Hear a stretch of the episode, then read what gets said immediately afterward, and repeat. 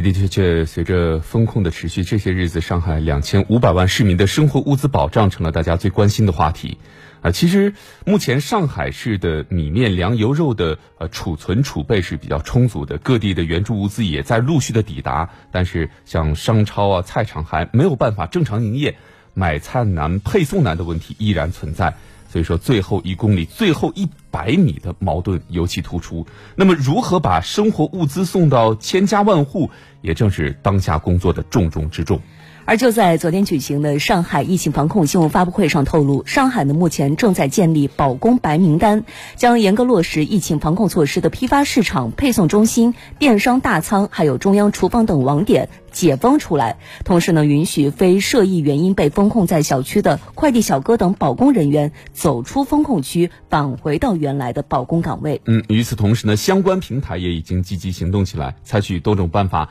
全力以赴保供给，比如说。美团买菜从全国各地调配熟练分拣人员近千人驰援，提高分拣能力和配送能力。从北京调度一批自动配送车来沪，呃，缓解最后一公里的配送难问题。我们也看到，最近呢，上海各个小区的居民正在自发的组织起来，互帮互助，充分体现了上海居民的社区自治能力和城市的人情味儿。